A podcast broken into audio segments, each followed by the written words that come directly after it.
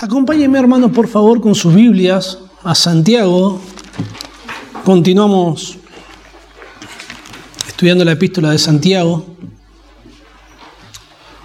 Hoy vamos a, dedicarnos del Santiago capítulo 3. Vamos a estudiar desde el versículo 1 al versículo 3 del versículo 1 al versículo 12. En, en estos días que vivimos como no solamente como, como, nación, sino como a nivel mundial, parece que no hay, no hay nada que corrompa más las cosas que, el coronavirus. Tenemos que desinfectar todo, limpiar todo, cuidarnos de no tocar nada, ponernos, ponernos mascarillas. Y ahora no tanto, pero hubo, un momento de la pandemia donde parecía que lo peor que te podía pasar en la vida era, era contraer coronavirus. Eh, algo, algo sin lugar a dudas, algo muy, muy, muy feo, incluso te puede llevar a la muerte. Sin embargo, el pasaje que vamos a leer ahora a continuación menciona algo que es excesivamente peor que el coronavirus.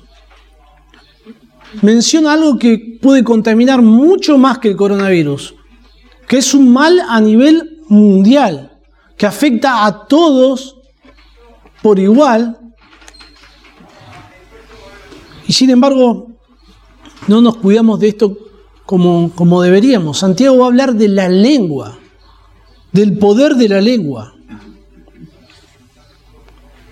Ahora vamos a leer, el pasaje, pero antes me parece valioso mencionar que Santiago no nos va a dar instrucciones para que aprendamos a controlar la lengua, Santiago no va, a, dar órdenes sobre cómo debemos hablar, sobre de qué manera tenemos que hablar, no lo va a hacer.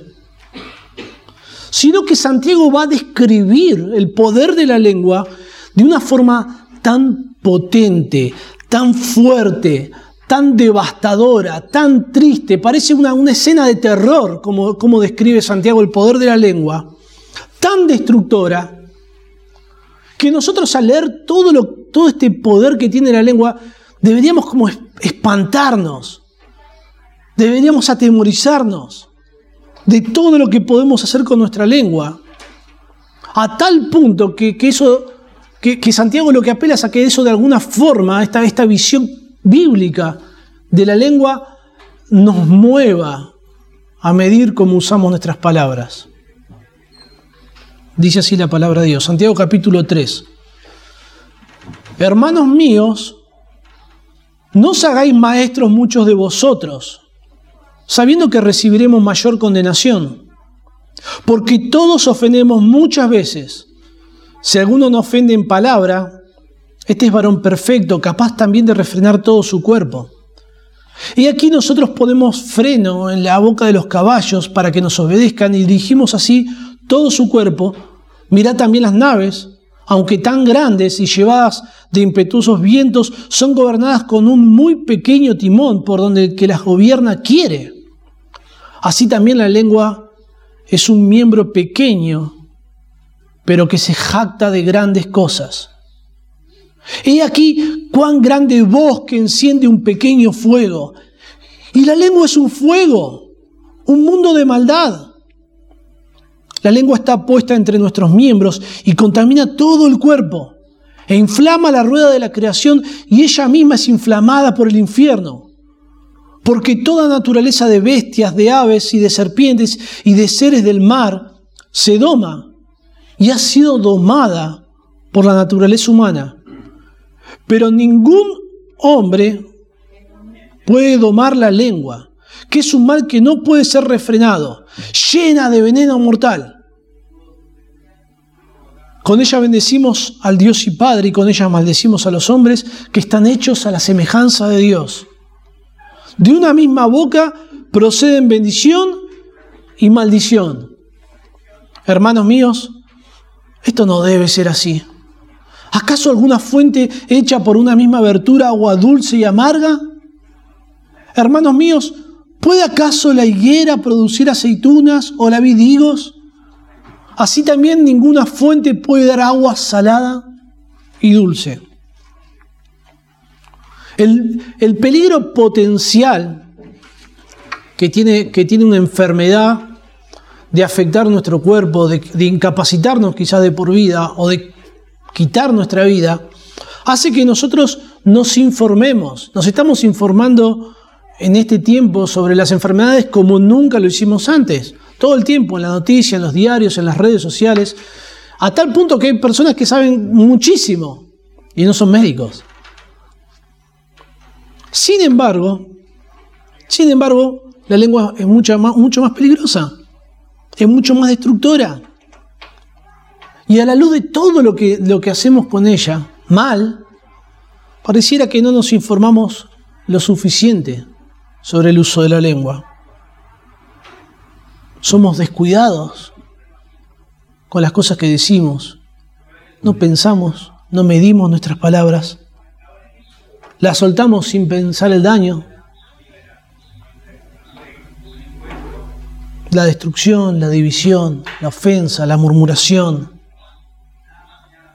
Sin pensar en todo lo que, lo que la lengua puede causar y cómo nuestras palabras pueden transformar y trastornar nuestras vidas de una forma radical, en un sentido negativo.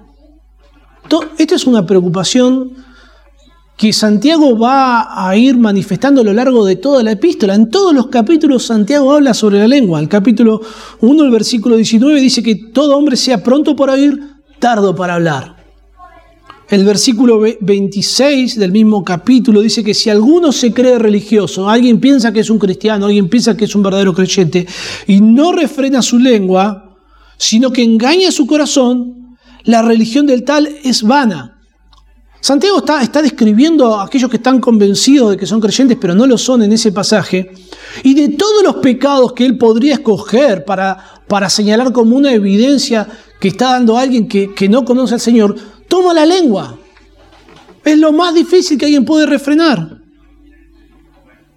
El capítulo 2, el versículo 12 dice, así hablad y así haced, como los que habéis de ser juzgados por la ley de la libertad. Subraya que lo que decimos y lo que hacemos tiene que estar en armonía.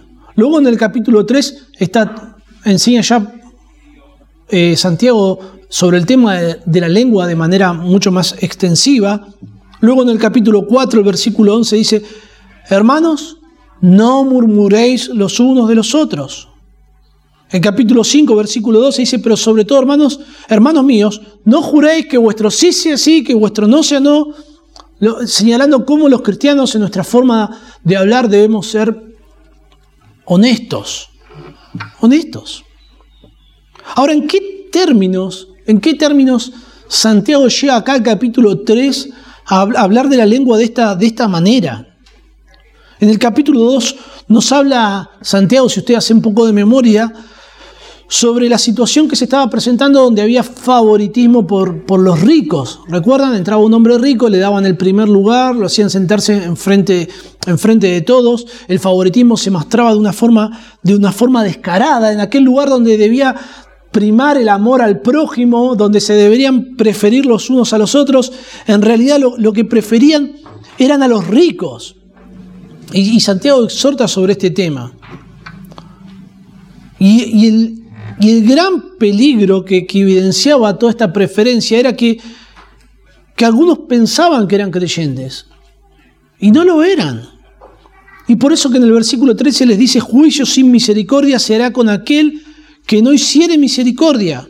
Ustedes recuerdan que, presenta el ejemplo luego de alguien que tiene fe y no tiene obras y que ve a su hermano tener necesidad, tiene dinero para ayudarlo, pero no lo hace y no lo hace de una forma descarada, de una forma insensible. Y Santiago le dice, esa fe sin obras es, es muerta. Esa ausencia de obras lo que hace no es que una persona pierda su salvación, sino evidenciar que nunca la tuvo. Ahora, de, entre, las evidencias de, alguien que conoce, que conoce verdaderamente a Dios, ahora lo que se subraya es, el uso de la lengua. Dentro de las obras que muestran nuestra, nuestra condición espiritual, bueno, cómo nuestras palabras forman parte de esas obras. De una manera particular se, menciona al comienzo de esta sección la lengua como un instrumento para la enseñanza, como un instrumento para ofender, para ofender, para controlarnos, para destruir, para bendecir, para maldecir. Y termina todo, este pasaje con una advertencia muy seria. Dice, ninguna fuente puede dar agua salada y dulce. Así es como concluye.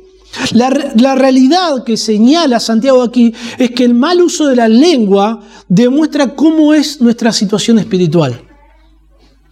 La lengua es poderosa para, para mostrar lo que hay en nosotros. ¿Vieron cuando, cuando uno le pregunta a alguien, ¿cómo estás? Bien. ¿Y qué te pasa? Nada. Y vas a saber, no está bien y algo le pasa y lo, muestra en cómo habla, no solo en lo que dice, sino cómo lo decimos. La lengua muestra nuestro, nuestro, nuestro estado de ánimo, muestra dónde está nuestro corazón, muestra cuáles son las cosas que apreciamos, cuáles son las cosas que valoramos, manifestamos qué es lo que realmente queremos, nuestras preferencias, lo que amamos, lo que odiamos. Pero no solamente uno, dirá, bueno, pero a veces podemos engañar, podemos... Bueno, mucho no dura eso. Tarde o temprano es como que pisamos el palito y, y sale a evidencia lo que hay en nuestro corazón. Manifestamos por nuestra lengua en ocasiones lo que queremos ocultar, lo que queremos que nadie sepa. Manifestamos nuestro orgullo. El orgullo se, evidencia al toque cuando, por las cosas que decimos, cuando bajamos la guardia. Y no queremos que nadie. No queremos exhibir nuestro orgullo, nuestro egoísmo, aquello que, solamente Dios conoce lo que hay en nuestra mente, nuestros afectos, nuestras pasiones. Y, todo esto demuestra cuál es nuestra situación espiritual. Podemos mostrar si Dios nos ha regenerado, si realmente hemos nacido de nuevo, si hemos sido salvos, si somos nuevas criaturas. Y también manifestamos si aún estamos muertos en nuestros delitos y pecados. Allí en Lucas capítulo 6, no lo busque hermano, yo se lo voy a leer el versículo 43. El Señor Jesucristo dice, no es buen árbol el que da malos frutos, ni árbol malo el que da buen fruto, porque cada árbol se conoce por su fruto, pues no se cosechan higos de los espinos, ni de las zarzas se vendimian uvas. El hombre bueno del buen tesoro de su corazón saca lo bueno, y el hombre malo del mal tesoro de su corazón saca lo malo. Esto lo vimos la, vez pasada cuando hablamos sobre cómo el fruto evidencia nuestra situación espiritual y de una forma particular el Señor subraya el uso de la lengua como una, como una evidencia primordial. Dice, porque de la abundancia del corazón abra la boca. No son solo las, las acciones pecaminosas deliberadas lo que demuestra nuestro rechazo a Dios y su palabra, sino que una, de una forma precisa y en ocasiones de manera muy, muy sutil son nuestras palabras las que demuestran dónde estamos parados espiritualmente hablando. Y aunque no, no podemos ser determinantes en cuanto al destino eterno de una en cuanto al destino eterno de una persona por cómo usa su palabra, no podemos de una forma diagnosticar la, la situación espiritual para ser totalmente determinantes y decir, no, esta persona no es creyente por cómo usa sus palabras, o esta sí lo es porque no, no podemos ser a ese nivel tan determinantes. Pero sí, sí, sí, sí, sin lugar a duda podemos ser determinantes en que algo no está bien. Sí podemos a alguien decirle, mira, si, si vos seguís hablando de esta manera, murmurando de esta manera y conduciéndote de esta manera y así vas a seguir, la, es muy probable que no seas un hijo de Dios, conduciéndote de esta forma. Alguien que, que siembra discordia, que causa divisiones, debe ser exhortado por la iglesia, y, si no se arrepiente, debe llevar a cabo el, proceso de disciplina. Y eso es lo que demuestra una persona que rechaza todas esas advertencias, es, que nunca conoció al Señor. Nos damos cuenta por las palabras cuando alguien se está alejando de Dios. Y, si esta se, situación se sostiene con el tiempo, podríamos llegar a ser mucho más precisos. En ese sentido, es que Santiago nos muestra que, que la lengua es poderosa para evidenciar, para mostrar cuál es nuestra condición espiritual. En primer lugar, la lengua puede condenarnos. Vamos a leer el versículo 1 y la primera parte del versículo 2 dice, hermanos míos, no os hagáis, maestros muchos de vosotros, sabiendo que recibiremos mayor condenación, porque todos ofendemos muchas veces. La, situación que, se presenta aquí es la siguiente. Había personas en la iglesia que no eran los pastores, no eran los maestros de la congregación, y estas personas deseaban ser maestros de las escrituras, no para edificar la iglesia, sino para alimentar su propio orgullo. Ellos buscaban el, reconocimiento de las personas, ser llamados maestros. Ellos codiciaban que las personas le tengan respeto y en, aquella cultura el equivalente a un maestro era un rabí. Ahora estas pretensiones que había en la iglesia, donde personas querían tener un reconocimiento como un maestro de las escrituras, esto generaba toda clase de celos, generaba toda clase de contiendas, y a raíz de esto, Santiago señala cómo Dios juzga las palabras de las personas como una base sólida para un juicio condenatorio. Comienza diciendo Santiago, hermanos míos, y vieron que ya lo venimos mencionando varias veces, así es, así es como Santiago se va a dirigir a sus hermanos, y cada vez que hace esto Santiago va, va a decir algo duro, les va a dar una orden, les va a dar una exhortación, los va a corregir, es como que ahí Santiago ya va, poniendo eh, aceite en la herida que va a causar, va, pone la curita, antes, antes, de lastimar ya pone la curita Santiago, porque lo que quiere es que lo que él va a decir realmente, no quiere dañarlos a un punto de vista de que rechacen su enseñanza, sino que, reconozcan su, error. Y cada vez que hay, que hay un hermanos míos en Santiago, hay, hay un imperativo. Dice, no os hagáis maestros. La palabra hagáis no solo describe el ser, de una persona, sino que describe eh, el comportamiento. Ahí en 1 Tesalonicenses 2.10, Pablo dice, vosotros sois testigos de cuán santa, justa y reprensiblemente nos comportamos. Nos comportéis como maestros. Ahora, Santiago no podría estar desalentando la enseñanza entre los hermanos de una congregación. Eh, en, Colosenses 3:16 dice que la palabra de Cristo muere en abundancia en vuestros corazones, enseñándoos y exhortándoos unos a otros. Si usted es un creyente, usted debería enseñarle a su hermano. Y también su hermano debería enseñarle a usted. Tampoco Santiago está desmotivando o desalentando a aquellos que, verdaderamente son llamados al ministerio pastoral. Eh, Pablo dice ahí en 1 Timoteo capítulo 3 que si alguno anhela, si alguno desea obispado, buena obra desea. Está bien ese anhelo, pero luego Pablo dice, pero es necesario que el obispo sea irreprensible. Y hay algo, o sea, debe evidenciarse ese llamado que no se ve, que es subjetivo, debe evidenciarse por, por la conducta, por los requisitos y también la iglesia debe aprobar, debe apoyar y otros ancianos. Y hay algo de esto en Santiago, en lo que está mencionando aquí. claramente quienes, quienes se hacían o buscaban o codiciaban esta posición de maestro no eran irreprensibles. Y lo que Santiago desalienta es el deseo de portar el título de maestro, sin haberlo demostrado por sus obras, como menciona en el pasaje anterior sin que ese llamado sea confirmado por, por, los ancianos de la iglesia, sin que ese llamado al, ministerio sea confirmado por la iglesia. No, no debería nadie estar codiciando eso. En, en el contexto de aquel entonces, ser un maestro conllevaba un gran privilegio a nivel social. Hoy en día, ser un maestro, ser un pastor, ser un anciano sí que constituye, un, gran privilegio dentro de la congregación. Primera Timoteo 5:17 dice que quienes gobiernan bien sean tenidos por dignos de doble honor, mayormente los que trabajan en predicar y enseñar. La, iglesia valora, aprecia, respeta a, quienes gobiernan la iglesia, a quienes enseñan la iglesia, y, uno realmente se, siente amado, se siente valorado, se siente apreciado. Y está bien. Y es ese, respeto ese respeto que ellos estaban codiciando, pero en aquel entonces no se desarrollaba solamente en, el marco de la iglesia, sino que era a nivel social, a nivel cultural.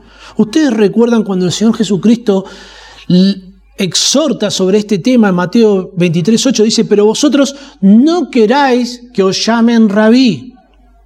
Ahora el Señor no estaba condenando en este pasaje el oficio de maestro, sino que, lo que desaprueba el Señor Jesucristo aquí es, esa pretensión de ser llamado maestro para recibir eh, reconocimiento. Jesucristo sanciona, penaliza a, aquellos que por orgullo quieren que lo llamen maestro, que quieren que lo llamen rabí. En, Mateo 23, 6 dice, aman los primeros asientos en las cenas, esto nos habla sobre el reconocimiento social que ellos tenían, y las primeras sillas en las sinagogas, y las salutaciones en las plazas, y que los hombres los llamen rabí, rabí. No, no hay un deseo de edificar a otros, genuino, de, enseñar a otros, no hay una actitud humilde, no, se consideraban como hermanos dentro de la congregación. Y el Señor Jesucristo penaliza esto. La iglesia no debe permitir bajo ningún punto de vista que una persona así, por más hábil, por más conocimiento que tenga, por, por, más brillante, por más buen orador que sea, no debe permitir bajo ningún punto de vista que una persona así esté enseñando en la iglesia, ocupando una posición de, de liderazgo, o que se esté paseando por las casas de las iglesias, como de alguna forma tratando de cautivar seguidores. Aquí, aquí se condena a aquellos que, que hay, hay un orgullo por ser maestros. Y es lícito que aquí nos preguntemos, porque Santiago habla sobre la lengua, es claro toda esta porción. ¿Por qué? ¿Cómo, es que este, que este, asunto de los maestros lo termina a, Santiago a, terminar hablando tanto sobre la lengua de esta manera? ¿Cómo se relaciona codiciar ser maestro con, el uso de la lengua? Bueno, claramente los maestros usan la lengua para enseñar, pero de una manera particular Santiago no da evidencias que el problema tiene que ver con el, con el contenido de la enseñanza de estos maestros, sino con, con lo que generaba esta situación de que haya personas que están codiciando ser llamados maestros. Que haya personas queriendo tener este, este reconocimiento, este orgullo, generaba toda una situación de, de malestar y que no era, no era algo, algo reducido o algo pequeño, sino que tenía cierta magnitud. Dice, no os hagáis maestros muchos de vosotros. Había muchos de ellos. En aquel entonces quienes se consideraban maestros o rabí tenían como su grupo, ¿no? De, discípulos. No, a, veces nos pasa a nosotros que decimos, a mí me gusta más como predica fulano, me gusta más como predica mengano. Pero tampoco es que somos los discípulos de fulano y no escuchamos a otro, a otro pastor, no escuchamos a otro maestro de, la congregación, no. no. No, es de esa manera, pero en aquel entonces era muy común, ¿no? Cada maestro tenía su, su grupo de, discípulos. Imagínense esto dentro de una iglesia. cada maestro ahí tratando de cautivar seguidores, teniendo su, su grupito. Imagínense cómo esto generaba celos. Fa, mirá, fulano tiene, tiene siete, yo tengo tres. Todo esto generaba rivalidades, contiendas, peleas. Yo soy de Pablo, yo soy de, Apol, de Apolos. Y a tal punto que en el capítulo 4, versículo 1 dice, ¿de dónde vienen las guerras y los pleitos entre vosotros? Habían guerras en medio de, este, de estas congregaciones. Y como consecuencia de estas guerras, por pretender ser maestros, lo que sucedía era que se ofendían unos a otros. Por eso es que, luego agarra y les dice, sabiendo que recibiremos mayor condenación, porque todos ofendemos muchas veces. Ahí está el problema que generaba toda esta situación. un maestro debe usar su lengua para edificar, pero ellos la usaban para ofender. Dice, sabiendo que recibiremos mayor condenación. Acá Santiago subraya la potencialidad de la lengua para condenar. Esta palabra condenación tiene un sentido negativo. En ocasiones se refiere al juicio de aquellos que no son creyentes. Por ejemplo, una enseñanza herética en cuanto a Cristo, una enseñanza herética en cuanto al, Evangelio, en cuanto a la salvación, demuestra como alguien es un falso maestro, como alguien no conoció el Evangelio y sería juzgado con mayor severidad. Por eso Mateo 23, 14 el Señor dice, ay de vosotros escribas y fariseos hipócritas, porque devoráis las casas de las viudas y como pretexto hacéis largas oraciones, por esto recibiréis mayor condenación. Pero para alguien que es un creyente, esta condenación de la lengua puede referirse a la disciplina de Dios en esta vida y a la pérdida de recompensa en el tribunal de Cristo. Esta mayor condenación para los maestros es lógica, a la luz de que quien enseña algo erróneo o algo falso a una persona va, a ocasionar un daño. O a dos o tres personas va, a ocasionar algún daño, claro que sí. Pero quien enseña un error a una congregación, ese daño puede ser devastador. Puede ocasionar que una iglesia se divida. Puede ocasionar que una iglesia se, se desvíe de tal punto de la verdad que cuando pasan los años y se disemina el error, ya ni puede ser considerada una iglesia. Un daño masivo. Y, es curioso que Santiago dice, sabiendo que recibiremos. ¿Por qué Santiago se incluye acá como alguien que recibiría esa mayor condenación. Si él, él está siendo inspirado por Dios para escribir, escribir esta epístola, es un hombre probo en cuanto a su fe. Bueno, en primer lugar, Santiago reconoce cuál es su posición. Él, él es un maestro, reconocido por la iglesia. Pero lo que subraya es la potencialidad que tiene la lengua para condenar.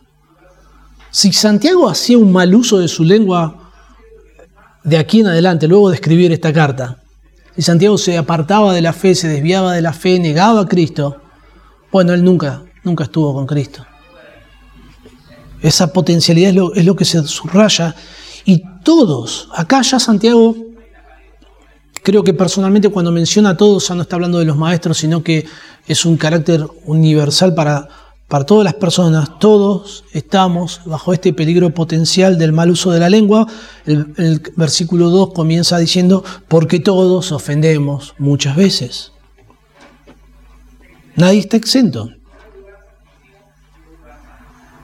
Si usted es un creyente, el mal uso de la lengua lo puede llevar a ser disciplinado por Dios, para no ser condenado con, el mundo, como menciona Pablo en 1 Corintios. Si usted es un incrédulo, el uso de la lengua le condena una eternidad en el infierno.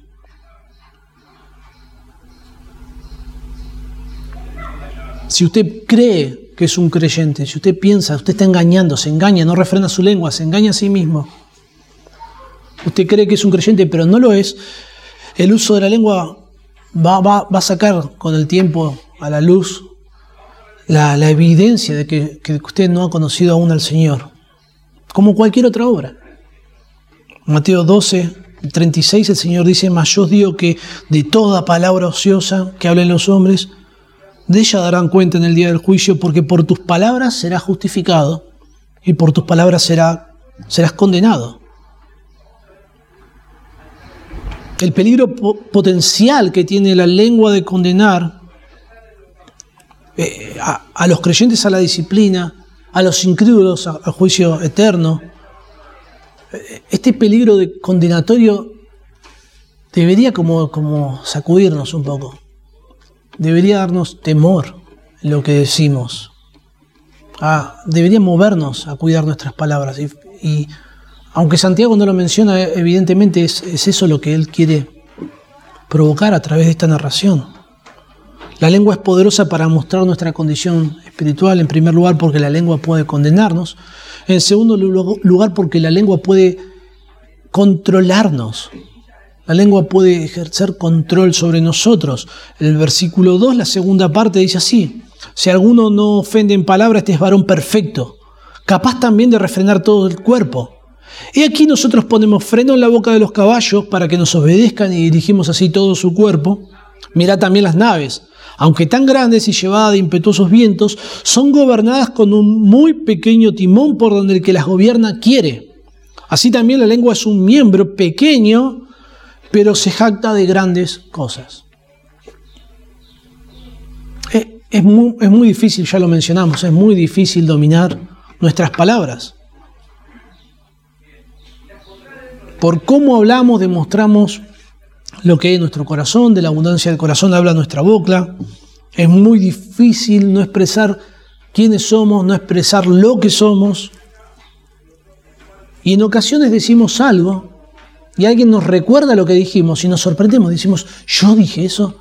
A mí me pasa con mi señora que me dije, dijiste esto. Y yo, yo dije eso. Qué, qué vergüenza. qué bochorno, ¿cómo puedo decir eso? Si lo dije delante de mi, si es una conversación privada, bueno, le pido disculpas, le pido perdón a mi señora, me arrepiento, pero si lo dije delante de otros, qué vergüenza, ¿cómo puedo decir eso? En Isaías 32, 6 dice, el ruin, es, curioso, como, como lo dice, el ruin hablará ruindades. Como lo que hablamos manifiesta nuestra naturaleza. Es tan duro, es tan duro controlar nuestra lengua que las escrituras dicen que el que ahorra sus palabras tiene sabiduría.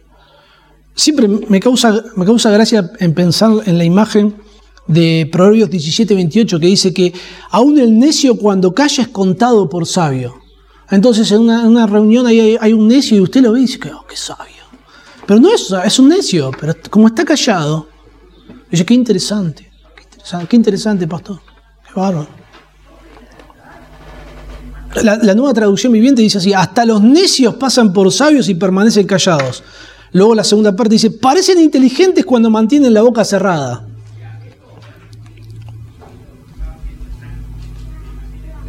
Esto pasa, ¿no? Estamos ahí en una reunión con personas muy sabias, con mucho conocimiento de las escrituras, mucho conocimiento del Señor, y yo me quedo callado, no quiero decir nada. Mejor me callo acá porque si voy a opinar algo, voy a meter la pata. No quiero que se haga evidencia mi necedad. La madurez de un creyente se hace evidente por qué tanto control ejerce sobre, sobre la lengua. A tal punto que si alguno no ofende en palabra, dice, este es varón perfecto. Esta palabra perfecto tiene dos significados. Uno, el significado literal, perfección absoluta.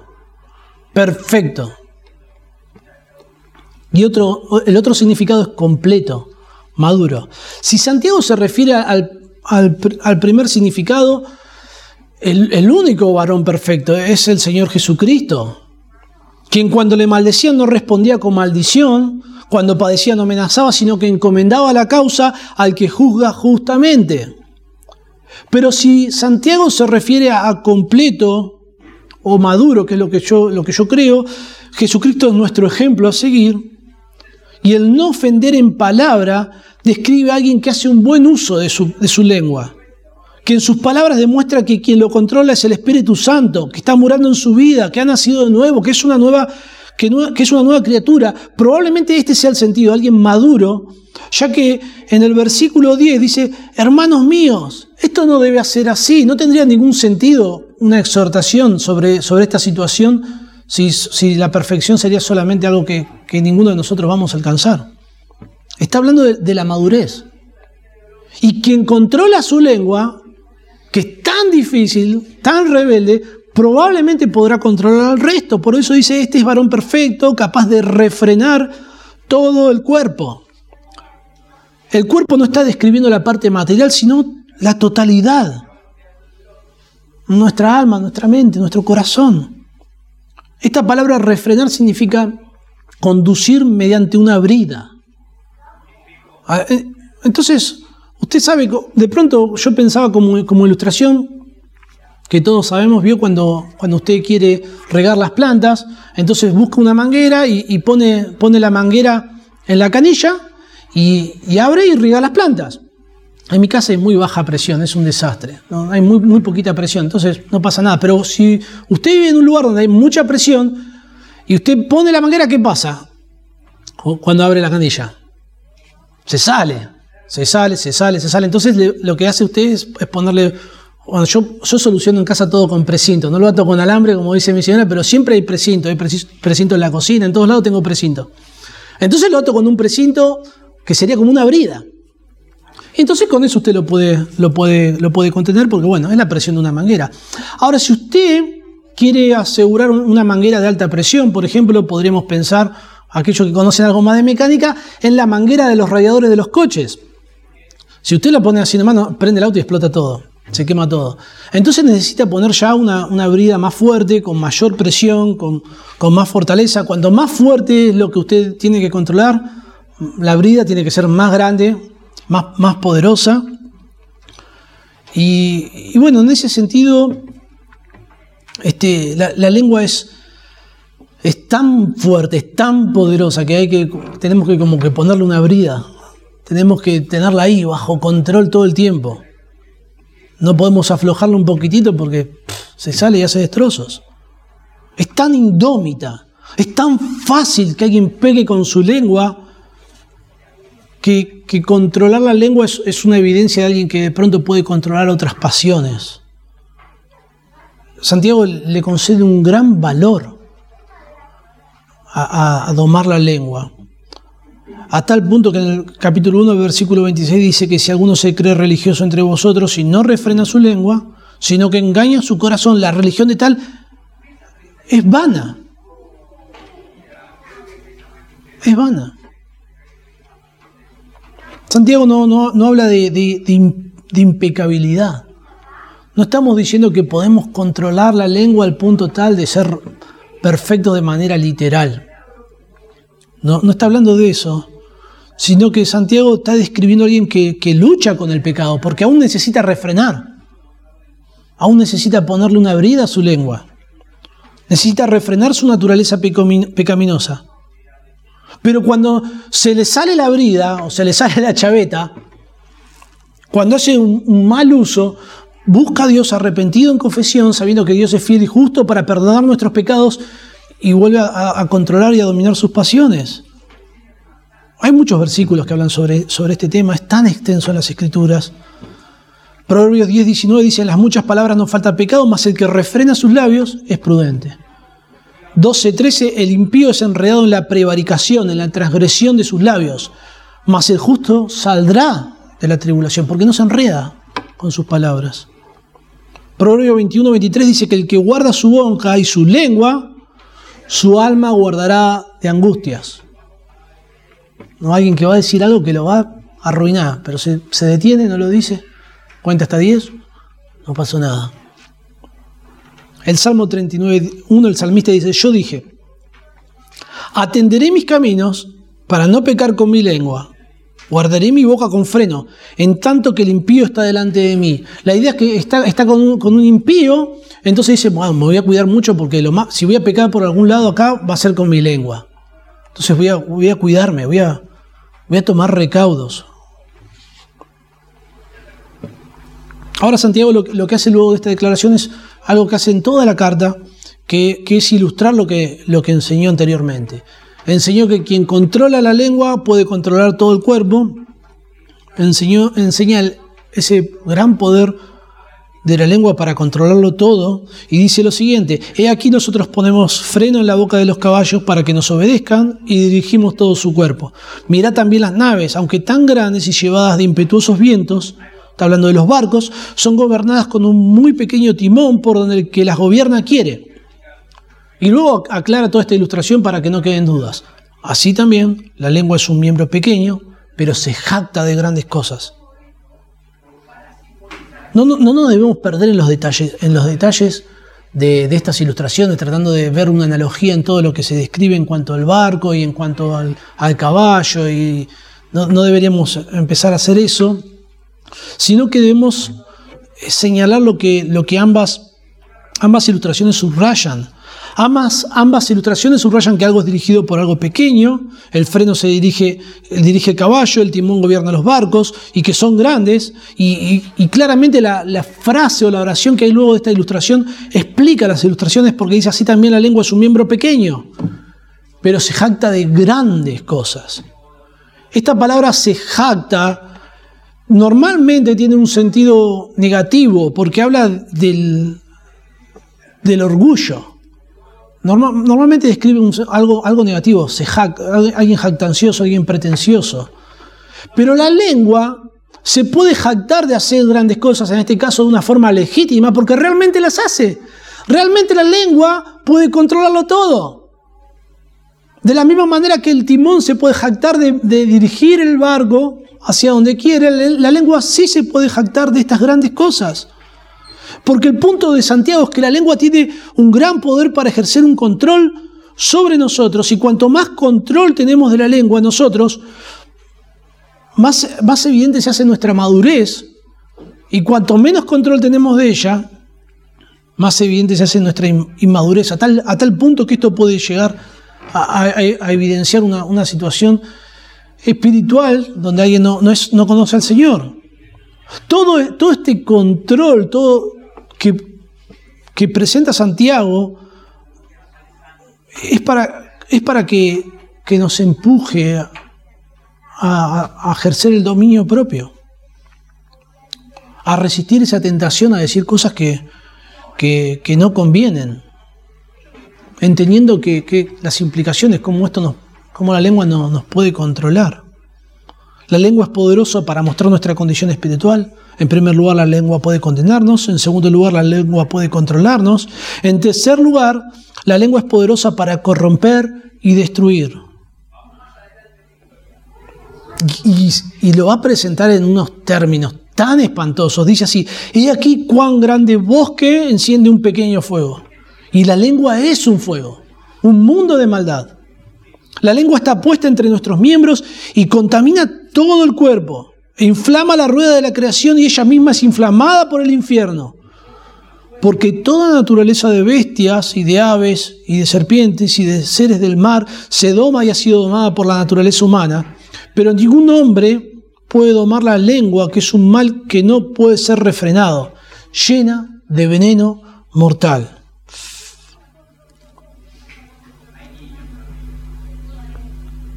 Ya no queremos, ya después de esto no quiero hablar más. Santiago se concentra en ese poder destructivo. Tarde o temprano la vamos a embarrar. Algo vamos a destruir vamos a dañar, vamos a pervertir, vamos a ofender. Este poder nació con la caída del hombre en pecado en el huerto de Edén. Ya Adán poniendo excusas de su pecado y tiene consecuencias hasta nuestros días. En ese sentido es, es indomable. Usted puede refrenar algo de ese poder destructor, pero no va a ser poder perfecto en el sentido que sí se plantea aquí. Esto, esto nos debería humillarnos, ¿no? Vamos a ofender. Pero también nos van a ofender. Y, también nos, debería humillar no solamente en cuanto a estar predispuestos a pedir perdón, sino también en cuanto a estar predispuestos a perdonar, ¿no? Alguien nos ofende y sí, ¿qué esperamos? Si usted va, a una iglesia y usted espera que que nunca nadie le ofenda, o que no, vaya a ser que un día el pastor no le ofenda o, le ofenda, va a pasar tarde o temprano porque forma parte de nuestra naturaleza caída, de ese remanente del pecado que aún mora en nosotros.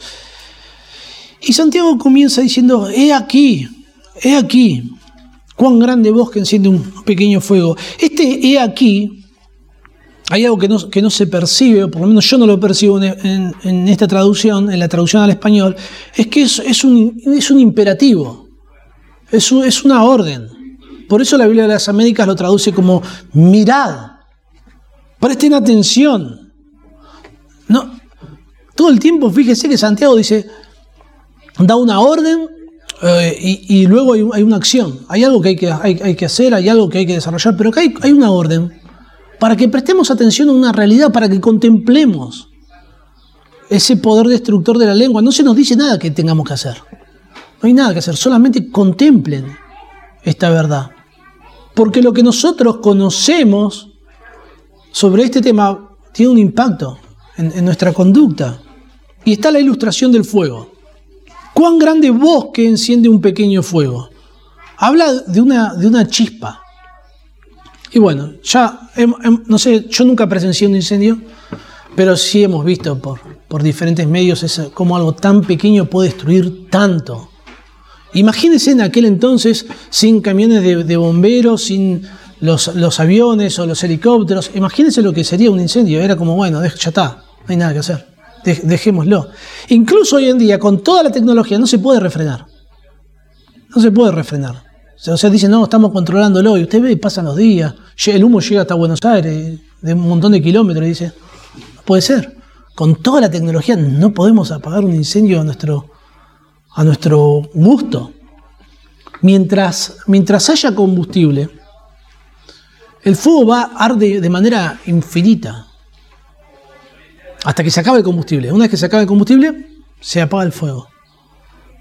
Eh, esto subraya ese poder destructivo, ya que la siguiente oración dice que la lengua es un fuego. Es un mundo de maldad. Esto, esto es una metáfora. La lengua es un fuego. Proverbio dice que el hombre perverso cava en busca del mal y en sus labios hay como llama de fuego para demostrar ese poder destructor. Y describe a la lengua como un mundo de maldad. La palabra mundo tiene diferentes significados, uno de ellos es adorno y algunos señalan que la lengua es como, como el adorno de la maldad, de, toda de todos los pecados, de toda la maldad, la lengua es como el adorno especial, aunque este es un significado muy poco común. Pero la palabra mundo también describe el orden, el sistema. Mayormente describe el, sistema caído, el sistema corrompido. Al considerar, cuando consideramos todas las manifestaciones pecaminosas de la lengua, todas las diferentes formas en las que la lengua se manifiesta pecaminosamente y su posibilidad, su potencialidad de quebrantar casi, casi todos los mandamientos o todos, en ese sentido se la considera un sistema de pecado. Recuerda los, diez mandamientos, es interesante cómo con la lengua podemos quebrar la mayoría de ellos fácilmente. No tendrás dioses ajenos, no te harás imagen, no te inclinarás a dioses ajenos, ni les honrarás, en Éxodo 20, 12. Josué pensando en este mandamiento en Josué 23.7 dice, para que no os mezcléis con estas naciones que han quedado con vosotros, ni hagáis mención, ni juréis por el nombre de entre sus dioses. Ya con, nuestra lengua podemos tener dioses ajenos y, y adorar a dioses ajenos. No tomarás el nombre de Jehová tu Dios en mano. Honra a tu padre y a tu madre. Y luego en Éxodo 21.17 dice, el que maldijera a su padre o madre morirá no matarás. Pero ustedes recuerdan lo que dijo el Señor Jesús, cualquiera que, que, ya con solo insultar a tu hermano, ya lo, ya lo estás matando, estás quebrantando este mandamiento. No necesitamos matar a alguien literalmente para quebrantar este mandamiento. No cometerás adulterio. El Señor Jesús enseñó cómo una persona puede adulterar eh, eh, en su corazón, con sus pensamientos, pero, pero antes de llevar a cabo el, adulterio, el acto del adulterio, están implicadas las palabras en la seducción. En 2 Samuel 11.3, no, no de esa manera, pero, pero se relata cómo David envió a preguntar por aquella mujer. David la codició en su corazón y luego ahí pecó con su lengua. ¿Cómo es esto de esta vez? ¿Sabe quién es? ¿Dónde está? Tráiganla. No hurtarás. Solo basta con citar la frase de alguien como propia y ya, estoy robando.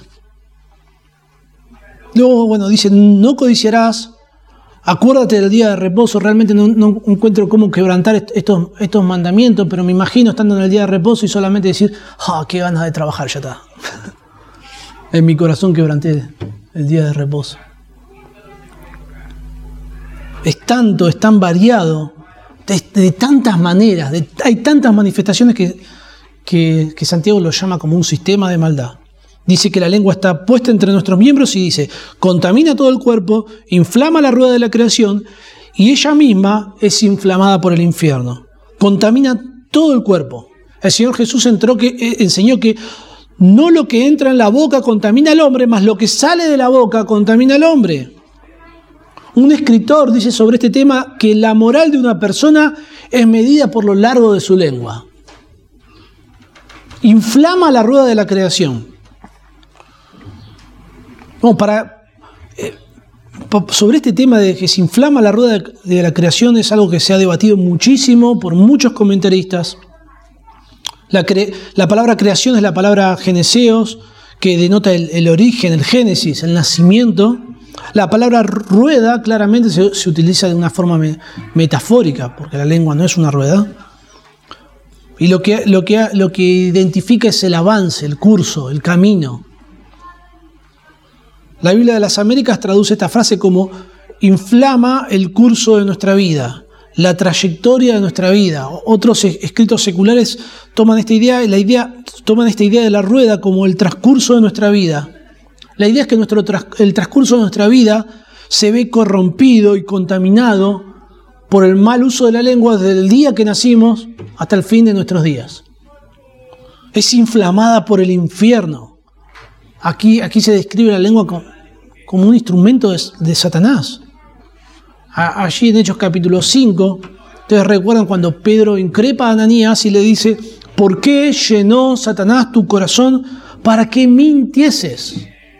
La mentira.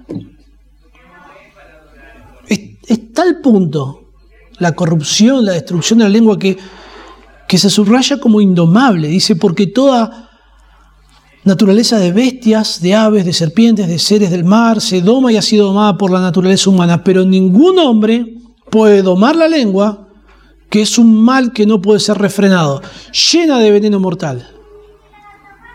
Acá lo que nos da son las razones de por qué la lengua tiene este poder de contaminarlo todo, de destruirlo todo, porque es, es indomable. Cuando, cuando Dios creó al hombre en Génesis, dice, hagamos al hombre a nuestra imagen, conforme a nuestra semejanza, y señoré en los peces del mar, en las aves de los cielos, en las bestias, en toda la tierra, en todo animal que se arrastra sobre la tierra, y el hombre gobierna por sobre toda la creación, por sobre todas las cosas, menos por su lengua. Hasta, hasta el más piadoso de los hombres en algún momento va a embarrar. Y usted se propone no decir nada y, hay un conflicto que resolver y, una conversación que usted tiene, que tener y usted se propone decir las palabras justas y dice algo y le barra peor. Quiere decir algo más y peor. Y como que no, no sale más, entonces como que lo mejor, bueno, esto mejor no hablemos más porque si no, esto va, va a terminar mal. Se ríen porque les pasa con sus esposas, con sus esposos. A mí me pasa. Me pasa con un amigo a veces cuando hay una diferencia, o en el trabajo, con un hermano. Es un mal que no puede ser refrenado. Bueno, anteriormente pareciera contradictorio porque atendió, anteriormente se habla de, este hombre perfecto, de este hombre maduro, que, refrena, que le pone una brida a su lengua. Por la gracia de Dios, por medio de la palabra de Dios, del Espíritu Santo, un, creyente puede controlar su lengua. Pero Santiago aquí lo que subraya que el dominio total de la lengua es imposible. Está llena de veneno mortal. El Salmo 143 dice, abusaron su lengua como la serpiente. Veneno de aspid, de, serpiente, hay debajo de sus labios. Esta, esta, analogía de las palabras como la de una serpiente está a lo largo de toda la literatura hebrea, está a lo largo de las escrituras. Un artículo de la BBC dice que cada cinco minutos alguien muere por la mordida de una serpiente, cada cinco minutos. Y otras cuatro quedan discapacitadas. O sea, mientras que estuvimos enseñando la cantidad de gente que murió por una picadura de serpiente o que quedó discapacitada es tremendo a nivel mundial. Esto subraya ese poder destructor que tiene la lengua. Usted debe comprender este, este poder de la lengua, porque comprender esto lo, va a llevar a, a ser más, más prudente. También también no, nos debe llamar la atención para evaluar cómo estamos ante el Señor. Porque nuestra lengua demuestra qué es lo que hay en nuestro corazón. Y a veces pensamos que estamos bien porque vamos a la iglesia, porque cantamos, porque oramos, porque leemos la Biblia. Y de pronto decimos algo que, que nos sorprende. Y bueno, algo hay en nuestro corazón. La lengua es poderosa para mostrar nuestra situación espiritual la lengua puede condenarnos, puede controlarnos, es poderosa para corrompernos. En, último lugar, lugar, la lengua puede ser contradictoria. La lengua es contradictoria, presenta una gran contradicción el uso que hacemos de la lengua. Con ella bendecimos al Dios y Padre y con ella maldecimos a los hombres, que están hechos a la semejanza de Dios. De una misma boca proceden bendición y maldición. Hermanos míos, esto no debe ser así. ¿Acaso alguna fuente hecha por una misma abertura agua dulce y amarga? Hermanos míos, ¿puede acaso la higuera producir aceitunas o la vid higos? Así también ninguna fuente puede dar agua salada y dulce. Y así concluye Santiago esta porción. Usted evalúa cómo hace el uso de la lengua y dice, no, la verdad que tuve un día súper espiritual, fui a la iglesia, oré, hablé con los hermanos, Dios te bendiga, este, voy a orar por vos, leí la Biblia, canté canciones, este, di las gracias por los alimentos, este, le dije alguna cosa linda a mi esposa, este, le, enseñé algo a mis hijos de la Biblia, y, empieza a evaluar todo eso y dice, ah, estoy muy bien, estoy usando muy bien a mi lengua. Qué bien que, estuve. Ofendió a su prójimo, murmuró de su vecino, le llamó a, una amiga para comentarle el pecado de tal o cual hermano para que ore, insultó a alguien que se le cruzó con el auto, mintió sobre el horario que llevó a su trabajo, o cualquier otro pecado que usted cometió con la lengua, bueno, realmente usted no, está bien si hizo todo esto. Lo que hacemos con la lengua es, contradictorio, es fraudulento, es hipócrita. Llevamos a cabo acciones totalmente incompatibles una con la otra. Y, como hijos de Dios, no, debemos permitir que, esto suceda. Dice, con ellas bendecimos a Dios y Padre. Está bien. Eso es lo que Dios espera de nosotros. Y con ellas maldecimos a los hombres hechos a semejanza de Dios. Acá se describe ese, el famoso arranque de ira. Y esto es significativo a la luz de las contiendas que había aquí en la iglesia, en la iglesia a la que se dirige Santiago. Y hay una conclusión lógica que dice, de una misma boca proceden bendición y maldición. Hermanos míos, esto no debe ser así. Aunque la lengua manifiesta su poder eh, de corromper, aunque la lengua manifiesta lo contradictoria y lo incompatible que es, la, realidad es que los creyentes no, debemos aceptar esta situación. No debemos decir, bueno, así, son las cosas y ya. Porque Santiago lo presenta como, como unas grandes realidades. Pero luego dice, no esto, no, esto no debe ser así. Cuando creemos en el Señor Jesucristo como nuestro Salvador, cuando entendemos que Él murió en la cruz en nuestro lugar, Él hace su morada en nosotros por medio del Espíritu Santo y nos infunde su poder para que nosotros progresemos en nuestra santificación a lo largo de los días, a lo largo de los meses, a lo largo de los años, por medio de su palabra. Si no, Pablo no, podría, bajo ningún punto de vista, exhortar a los, a, los, a los efesios diciéndoles que ninguna palabra corrompida salga de vuestra boca, sino la que sea buena para la necesaria edificación. Es interesante porque uno dice, bueno, no hablo más, hago un pacto de... No podemos, ¿no? Hago un pacto de silencio. Me acuerdo que una vuelta a mi hijo le, había ofrecido, no me acuerdo, le había dicho que le daba 100 pesos y estaba 10 minutos sin hablar. Y no lo podía, no podía, no podía cumplirlo. Era, imposible. Y era en ese momento, ahora no es nada 100 pesos. Quizá usted está pensando es miserable. Pero en ese momento era mucha plata. Y, mi señora me miró con cara, ¿cómo le vas a dar 100 pesos? Y si no lo va a poder cumplir. No pudo cumplirlo, obviamente. Pobre después se terminó frustrando y bueno, algo le compré. Porque estaba re mal que no podía cumplir ese objetivo. Pero no, es que no debemos hablar más. Porque Pablo le dice, bueno, ninguna palabra salga de vuestra boca, sino la que, la que sea buena para la edificación. Así que sí debemos usar nuestra lengua, pero de una manera correcta. Y, es un argumento muy, muy compacto el que hace Santiago acá cuando dice, esto, esto no debe ser así. Y por eso luego lo ilustra por medio de, tres cuadros. Dice, ¿acaso alguna fuente hecha por una misma abertura agua dulce y amarga? ¿Cuál es la respuesta?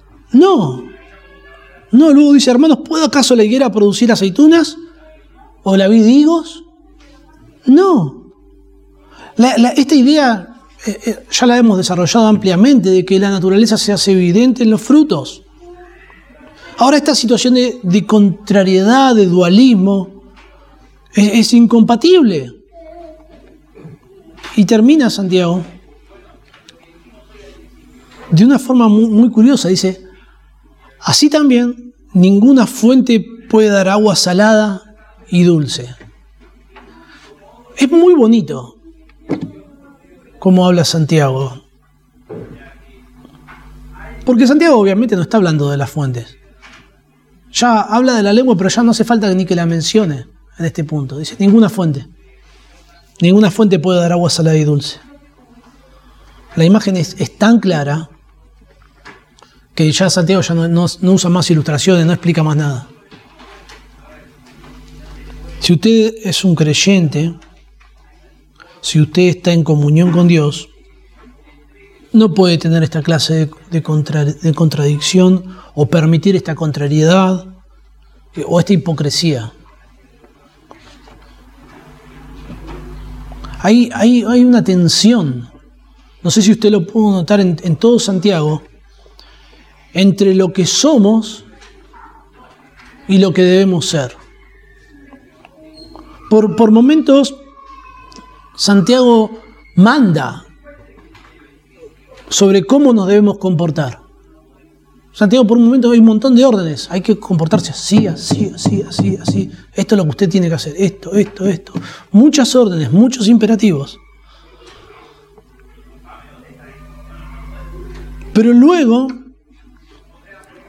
Santiago menciona que la forma en la que nos comportamos muestra si somos verdaderos creyentes. Hay una tensión todo el tiempo. Ustedes tienen que hacer esto y esto y esto y esto, pero si, usted no lo está haciendo, quizá usted no sea un creyente. Hay, una línea muy, muy delgada. Ya, ya que si usted con su lengua produce daño, murmuración, ofensas, peleas, usted es exhortado a dejar esta conducta. Esto no debe ser así. Esto no debe ser así. Pero por otro lado, si usted sigue siendo dominado por su lengua y no abandona el pecado de la lengua, quizá usted no sea un verdadero creyente. Y Santiago mantiene esta tensión durante toda, toda la carta. Y nos hace aquí, sobre, sobre este pecado en particular, esta exposición sobre el poder de, la lengua para, para manifestar para dar a conocer nuestra situación espiritual. La lengua puede condenarnos, la lengua puede controlarnos, es poderosa para corrompernos y el uso de la lengua puede ser contradictorio. Que, el Señor nos dé sabiduría para que, todo, todo, esto que, que, que sabemos o que, que, lo, que lo recordemos, o quizás usted ya lo sabía, que necesitamos recordarlo para que, para que esto tenga un impacto, que Dios lo use por medio de su Espíritu Santo en nuestras vidas. Que Dios nos dé la gracia para crecer en, nuestra santidad. Oremos. Señor, venimos a ti, Padre, humillados por, por lo mal que hemos usado nuestra lengua muchas veces Señor, sabiendo que en tu misericordia en tu gracia tú, nos perdonas, tú nos recibes. Padre, queremos tener esta, esta enseñanza presente en nuestras mentes, atesorarla en nuestros corazones. Señor, y que tú nos des la gracia, la fortaleza, el poder para, para hacer un mejor uso, Señor, de, nuestra lengua, un uso que, que te honre, que te glorifique a ti, Señor que te podamos glorificar, Señor, como iglesia, en las conversaciones que tenemos entre nosotros, pero no solamente entre nosotros, sino con los incrédulos, con, con, en este mundo, Señor, en nuestras familias. Que tú utilices nuestra lengua, Señor, para, para dar a conocer tu nombre, para glorificarte a ti, Señor. No solamente en nuestras relaciones, sino también en cómo, cómo llevamos adelante nuestros trabajos usando nuestra lengua, Padre. Te lo rogamos en el nombre del Señor Jesús. Amén.